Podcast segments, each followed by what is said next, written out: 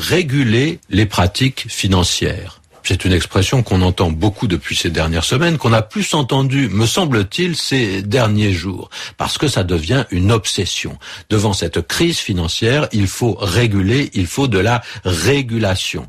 Pourquoi? Qu'est-ce que ça veut dire? Eh bien, on veut une régulation pour tenter d'éviter des tempêtes comme celles qui soufflent depuis quelques semaines. Réguler, ça signifie euh, éviter que tout soit permis en matière de finances. Donc, il faut mettre des bornes et des frontières.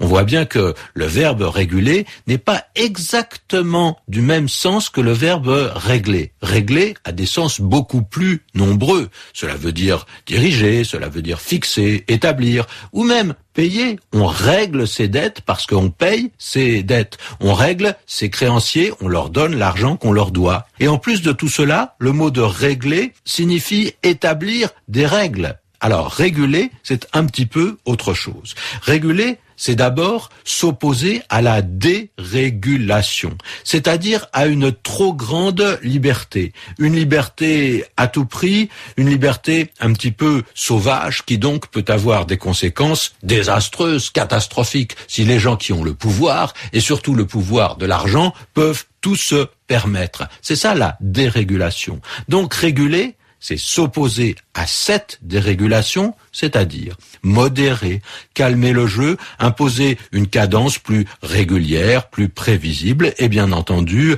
interdire les excès. C'est ça le sens important de ce mot. Une activité qui est régulée évite euh, les emballements, les envolées incontrôlables et on peut espérer qu'à ce moment-là, des dérapages financiers comme ceux que nous venons de connaître n'auront plus lieu.